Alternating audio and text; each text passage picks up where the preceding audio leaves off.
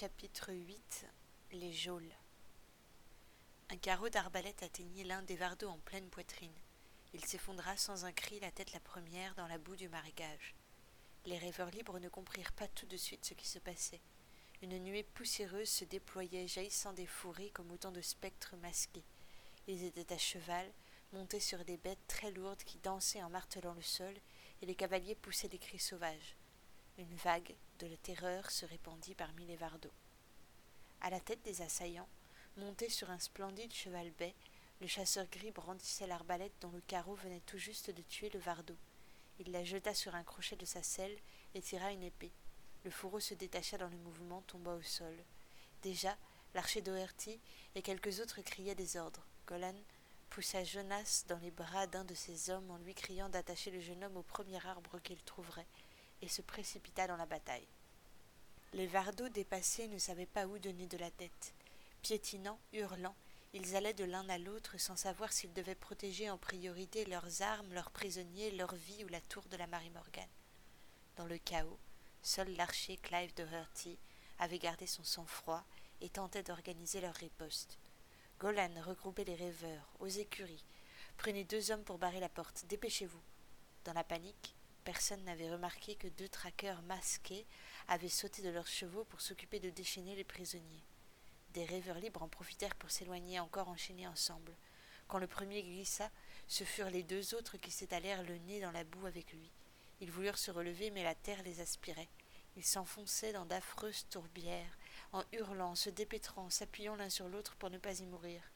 Golan se rua vers deux des assaillants pour leur fendre le crâne. Les chevaux piétinaient des corps. Le chasseur gris arrivait au galop, une torche à la main. Il se dirigea droit sur les écuries où Doherty commençait à rassembler le plus grand nombre possible de prisonniers pour éviter qu'ils ne s'éparpillent. En voyant le cavalier, Richard hurla. Elijah, protège-nous, il veut tuer Winifred. D'un bond, le jeune MacMahon fut debout, le visage encore en sang. Il se jeta devant le poitrail du splendide cheval.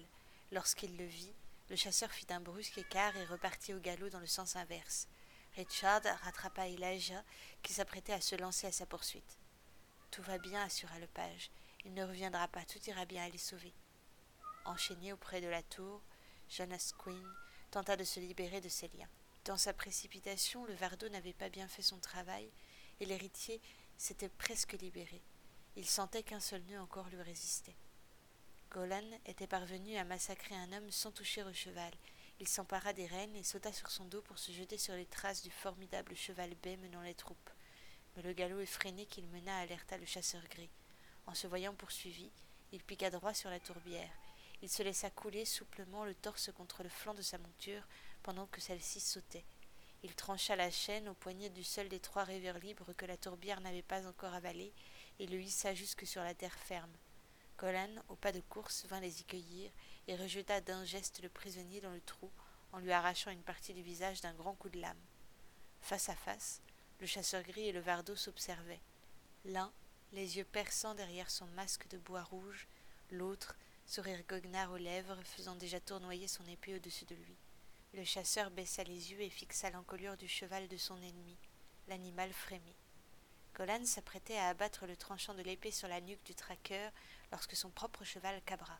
Le vardo terrible s'écroula de toute sa masse dans la boue et resta immobile, le dos lancé par la douleur de la chute. L'autre descendit de selle et tendit la main vers le cheval. Au milieu des cris et des flammes qui se répandaient, au milieu du tumulte et de la guerre, Richard, depuis les écuries, vit l'homme au masque immobile dans la nuit présenter la paume de sa main face au cheval qui venait de déséquilibrer Golan Kinsale. L'animal avait volontairement jeté son cavalier pour sauver la vie du chasseur gris, et le terrible traqueur prenait le temps de l'en remercier. Fou de rage, le géant Golan envoya une claque puissante dans les reins de la bête qui fit un pas sur le côté et botta dans le vide. Le cheval bai revint au galop de course vers son maître et sans que le vardo puisse de nouveau frapper, le chasseur gris bondit en selle en s'accrochant à la crinière. Au galop, tranchant à vif dans les chaînes, l'homme dégagea les rêveurs libres en leur hurlant de suivre les traqueurs dans les marais. Alors, aussi brusquement qu'elle avait commencé, l'attaque prit fin. Clive de Hurty, transpercé par deux traits, perdait son sang sur le sol des écuries. Le chasseur gris s'arrêta puis regarda droit vers Richard. Le petit page terrifié se plaqua contre le mur. Derrière lui, le regard toujours trouble et perdu, Elijah McMahon était encadré par les derniers vardos survivants et leurs derniers prisonniers. Le chasseur gris les dévisagea en frémissant, puis fit brusquement volte-face et s'enfonça à son tour loin de la demeure blanche. Une nuit plus noire que le fond de la terre avait pris le marais. Le moindre rayon de lune était coupé par les arbres. Jonas n'avait pas pu se détacher à temps. Au bout du compte, il avait réussi à se faufiler hors de ses chaînes, mais il était retombé aussitôt dans les pattes de Golan Kinsale qui avait achevé les derniers traqueurs oubliés sur place et avait envoyé l'héritier dans les geôles. Jonas était enchaîné au mur dans une position insupportable, les jambes pliées, les bras relevés au-dessus de la tête. Il ne pouvait pas s'agenouiller ni s'asseoir, pas non plus se lever. Ses muscles, tous ses muscles le faisaient souffrir. Il tira désespérément sur ses chaînes, mais l'anneau d'acier fixé au mur résistait plus que ses poignets. Le petit lord se laissa retomber, pantelant, contre le mur. Il resta ainsi deux jours. L'héritier suffoquait. L'odeur puante des geôles l'avait rendu malade. Les rêveurs libres, qui n'étaient pas parvenus à s'échapper, avaient été retenus dans les cellules différentes. De temps à autre, on en entendait un appeler dans les corridors. Les vardos passaient et repassaient dans les couloirs. Jonas ne savait plus dans quelle position se mettre pour ne pas avoir mal. La douleur l'avait rendu ivre. Le troisième jour, quand les prisonniers quittèrent la tour, il ne se rendit même pas compte qu'ils partaient. Ils m'ont oublié, ils ne reviendront plus. Il avait tellement besoin d'entendre quelqu'un lui parler, même sa propre voix lui suffit. Il ferma les yeux et tenta de repenser à autre chose. Il ne pouvait pas s'échapper vraiment de sa prison, mais son esprit était encore libre. Le garçon imagina le monde, respirant sur sa joue, les terres battues au vent sauvage, les traînées bleues des sapines et l'ocre de certaines forêts. Comme elle était loin la vieille Hibernia, semée d'émeraudes et de rosées, et comme il regrettait la furie des mers et la puissance des tempêtes sur la grève de son comté gris. Il voyait Chenille danser, ses cheveux roux comme un incendie dans la lande. Il se raccrocha à cette image pour ne pas devenir fou. Je te viens en aide, Jonas Quinn. Tu n'es pas seul, car je suis là. La voix du datura résonna en lui, claire et limpide, d'une douceur étrange. Il avait presque oublié la chenille bleue, ou bien il s'était presque persuadé qu'elle n'avait été que le fruit d'une hallucination. Tu ne peux rien faire pour moi, je vais mourir, finit-il par dire. J'ai survécu à la tempête, à ma capture, à Colin Kinsalé, à la datura, mais ils vont oublier de me donner à boire, et je vais mourir. Il eut un silence. Les hommes meurent, on les enterre. Mais la Marie Morgane ne t'a pas oublié. Elle veut que tu capitules. Je capitule, hurla Jonas. Je ferai ce qu'elle veut pourvu qu'on me délivre, pourvu que j'ai de l'eau, de l'eau. Le datura s'agita. Son sursaut, c'était son rire. Tu as soif maintenant et tu as mal. Si elle venait, tu retrouverais tes forces et elle échouerait. Bientôt tu ne ressentiras même plus ton mal tant la douleur sera ancrée dans ta chair. Alors elle viendra, Jonas se mit à pleurer comme un petit garçon. Son corps meurtri tremblait contre le mur sale des geôles. Il ne voulait plus attendre. Il voulait que tout cesse. Il voulait que la Marie Morgane vienne et l'embrasse, lui vole ses esprits et son cœur, comme elle avait volé celui d'Elijah. Son désespoir n'émut pas le datura. Impassible, la chenille l'écouta pleurer de longues heures sans chercher à le consoler. Quand il fut si sec qu'il ne lui restait même pas une larme, Jonas dit au datura Je sais que tu veux me rassurer, mais tu n'as pas besoin de me mentir. J'ai compris qu'elle ne viendrait pas me chercher. J'accepterai ma mort dignement. Je suis un lord. La chenille vibra dans son crâne. Sa voix résonna avec force. Je suis vérité, Jonas Quinn. Je ne peux pas mentir. Mais Jonas n'entendait rien. Il venait juste de s'évanouir. Il ne reprit conscience que lorsque ses lèvres furent en contact avec de l'eau. Il ouvrit un œil, mal assuré, mais quelqu'un était bien en train de lui donner à boire. L'héritier balbutia à bout de force, mais l'eau tant attendue lui brûla la gorge et il faillit s'étouffer avec. Lorsqu'au bout de quelques tentatives il fut enfin capable de boire, elle se répandit en lui comme une onde de glace liquide. Jonas réalisa qu'il n'était plus attaché, mais que ses jambes reposaient au sol tandis que son côté était appuyé contre la peau rêche de la prison. Winifred était assise contre lui, et c'est elle qui tenait l'écuelle dans lequel il le faisait boire. Vous pensiez que je vous avais oublié, gentil lord murmura la Marie Morgane. Merci, dit doucement Jonas. Il savait qu'elle était dangereuse. Elle avait empoisonné Elijah et c'était elle qui avait fait enfermer. Mais elle venait de lui apporter tout ce dont il avait manqué la chaleur, la tendresse, l'eau, sa souffrance immense des jours passés dans les geôles à lécher la pluie sur les murs et à s'écorcher le dos sur la pierre lorsque les nuits le gelaient, Winifred venait de tout effacer par sa seule présence. Mon page va venir vous soigner, dit la Marie Morgane avec douceur. Je viendrai vous voir de nouveau lorsque vous irez mieux. Elle s'apprêtait à partir. Attendez, dites-moi, où est mon frère? La créature se pencha au-dessus de lui avec un sourire à moitié miel et à moitié abeille. Vous n'avez pas de frère, jeune lord. Vous êtes l'héritier unique de Diarmada, le fils Queen. Elijah McMahon insista Jonas. Winifred le savait. Son prisonnier était sur le point de basculer. Il était déchaîné, reposé, il avait bu, mais il ne s'était pas jeté sur elle pour tenter de s'enfuir. Elle l'avait épuisé juste assez pour qu'il oublie qu'il aurait dû la haïr. Elle aurait pu lui dire qu'Elijah s'était enfui avec le reste des rêveurs libres et l'avait abandonné. Ainsi, brisé par la trahison de celui qu'il appelait son frère, le fils Queen se serait allié à elle. Mais Elijah était encore dans la tour blanche. Qu'adviendrait-il si un jour l'héritier le revoyait? Je ne comprends pas pourquoi vous l'honorez, dit-elle faussement peinée. Si Elijah McMahon n'avait pas été avec vous à Ebenstone, les Vardos ne vous auraient pas trouvé. Jonas serra la mâchoire.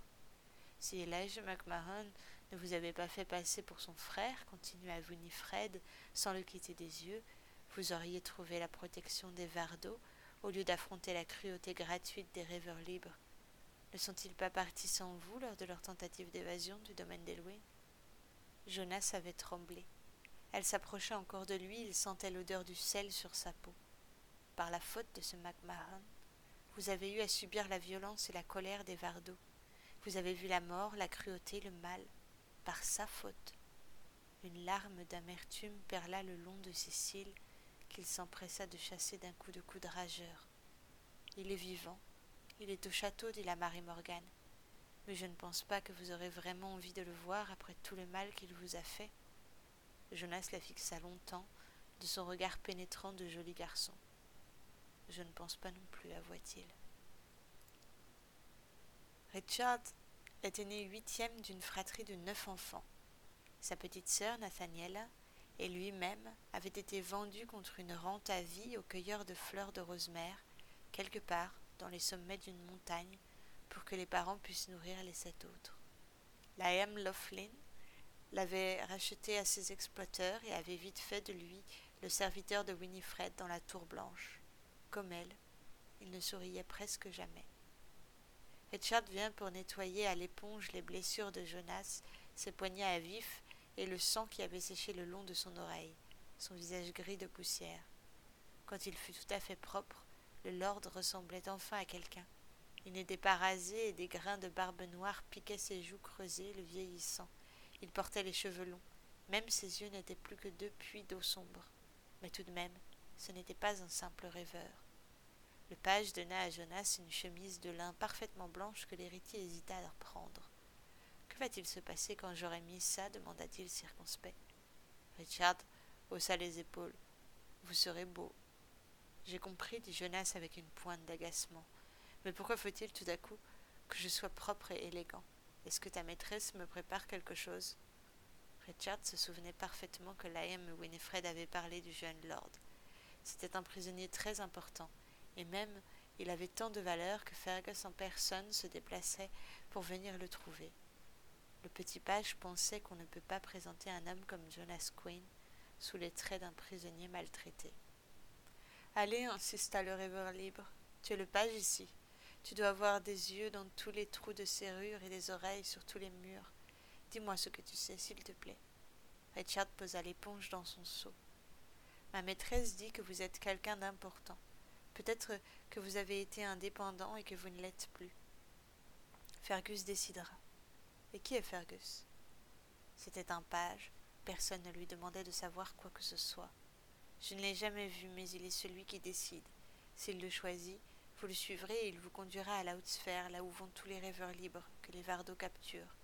Vous devrez le suivre, sinon ma maîtresse vous embrassera. Elle fait ça et ensuite, comme si vous sortiez de votre tête. Jonas courba les épaules. Il se souvenait très précisément du regard perdu d'Elijah lorsqu'il avait fait glisser la dague sur sa propre joue à la demande de la Marie Morgane. Mais l'héritier ne savait plus vraiment ce qu'il voulait faire, il aurait beaucoup voulu que quelqu'un décide à sa place. Jonas était fatigué de se battre. Est-ce que vous l'avez fait? Est-ce que vous avez vraiment cessé de boire le nectar? Aucun dépendant ne peut survivre sans la rose-mère petit page. C'est impossible, mentit Jonas Quinn. Déçu, l'enfant baissa les yeux. Il avait beaucoup espéré que Jonas serait différent. C'était pour lui qu'il avait volé le couteau dans la selle de Liam Laughlin. Plus tard, lorsqu'il fut de nouveau seul, Jonas pensa à ce qu'avait dit le page. Il avait parlé d'un homme nommé Fergus. Dans le méandre de toutes ces aventures, quelque chose se dessinait enfin. Les vardeaux capturaient des rêveurs, les convois fuyant le chasseur gris et ses traqueurs menaient tout droit à la hausphère. Où se trouvait-elle? Que faisait-elle de ses prisonniers? Il ne le savait pas, mais il savait qu'il ne désirait pas la prendre. Il sentait tout son orgueil monter à l'intérieur de ses muscles pour le dresser très droit. Il désirait fuir, peu lui importait où il irait, il voulait être libre. Tu es liberté, elle coule à l'intérieur de toi. Elle te porte, Jonas Quinn. Jonas ne parvenait pas à s'habituer à la présence du datura. Il pensait que la chenille était un invité étrange et dérangeant. Il aurait beaucoup voulu s'en débarrasser. Je suis vérité. À présent tu es mon hôte. Je ne partirai pas avant d'être mort. L'héritier se frappa le front. L'étrange créature qui s'y était installée l'indisposait déjà assez, mais il n'avait jamais pris conscience qu'elle entendait si bien ses pensées. Et combien de temps comptes-tu vivre? demanda méchamment Jonas. Je suis vérité. Je peux vivre si longtemps que le monde. Fantastique, soupira le jeune homme. Alors je vais t'entendre me raconter des choses toute ma vie, quelle affaire. J'aurais préféré que tu ne viennes pas à moi. Le datura s'ajuta et se tut. Lorsqu'il ne parlait pas, Jonas ne savait pas dire où il se trouvait. Cette idée lui faisait peur. Il se rappelait la chenille bleue sortant du fruit pour passer à l'intérieur de son oreille et ramper sous sa peau. La vision le mit mal à l'aise, mais il préféra ne rien dire. La chenille avait son caractère, elle semblait toujours blessée lorsque Jonas pensait du mal d'elle. Aussi longtemps que le monde, ce ne sera pas un long temps, car le monde va mourir bientôt. Voilà pourquoi je t'ai appelé, Jonas Quinn. Je suis vérité, je possède des secrets qui pourront t'aider à faire vivre le monde, et lorsque je les aurai dit, je disparaîtrai, je ne serai plus sous ta peau. Pourquoi ne me dis-tu pas tout de suite qu'on en finisse? Tu auras mal. Je suis vérité et la vérité est douleur. N'as-tu pas assez souffert pour les temps à venir? Dans le couloir devant la geôle de Jonas, Richard revenait avec un seau d'eau propre et un pan de drap. Il rejoignait l'archer Clive Doherty, qui était tombé durant l'attaque du chasseur gris. On l'avait mis dans la pièce voisine de celle du lord pour le soigner, mais le page savait qu'un homme ne guérit pas d'avoir reçu deux carreaux d'arbalète en pleine poitrine. Pour être honnête, il ne comprenait pas très bien comme l'archer avait pu survivre aussi longtemps. Tout comme il avait ôté le sang des blessures de Jonas, le page entreprit de laver le corps brûlant de fièvre de l'archer. Clive, en sentant l'eau glacée qui coulait sur ses joues, osa un sourire très fatigué. Vous feriez mieux de vous occuper du prisonnier, il va survivre et moi non. Vous perdez votre temps, vous perdez votre eau. Et vous, vous perdez votre énergie, ne parlez pas. J'ai déjà été soigné le l'ordre, promit Richard. Le gardien d'étoiles porta la main à son cou pour toucher sa pierre d'ambre qui était froide comme un caillou. Il ne savait pas rêver, mais s'il avait un jour ressenti une seule once de désir, c'était celle de pouvoir offrir cette pierre à son enfant comme on la lui avait remise à lui, voici bien longtemps. Clive Doherty aurait beaucoup aimé avoir une fille. Avez-vous une sœur? La question piqua Richard, qui fit mine de ne pas l'avoir entendue. Il faudrait une petite fille pour ce bijou. Je ne veux pas qu'il soit enterré avec moi. J'ai une petite sœur qui s'appelle Nathaniel. Elle vit dans le comté sacré. Nous étions des cueilleurs, mais nous avons été séparés. Je crois bien que je ne la reverrai jamais. Clive Doherty reposa la pierre d'étoile sur sa gorge. Il avait peur que la Marie Morgan ne la trouve et ne veuille pas que l'enfant la garde. Je dois partir, s'excusa le garçon. Je reviendrai tout à l'heure. Voulez-vous que je prenne le bijou pour le confier à quelqu'un? Les yeux clos, l'archer réfléchit. De l'autre côté du mur, il reconnut la voix de Jonas Quinn, qui discutait avec le datura. Clive songea au jeune garçon qui accompagnait l'héritier dans les bois et qui l'avait rappelé l'ambre, la pierre qui se souvient. Il aurait pu vouloir la garder, mais aussitôt l'archer se rappela aussi que c'était Elijah McMahon que la Marie Morgan avait choisi pour dévoiler son pouvoir. Alors, il garda la pierre. Winifred pénétra dans la geôle quand le datura s'était tu, laissant Jonas endormi, sa belle chemise blanche traînant sur la paille. Il se réveilla dès qu'il l'entendit pousser la porte et prit le temps de l'observer. Ses yeux étaient d'un bleu translucide et rappelaient de vagues souvenirs de la mer.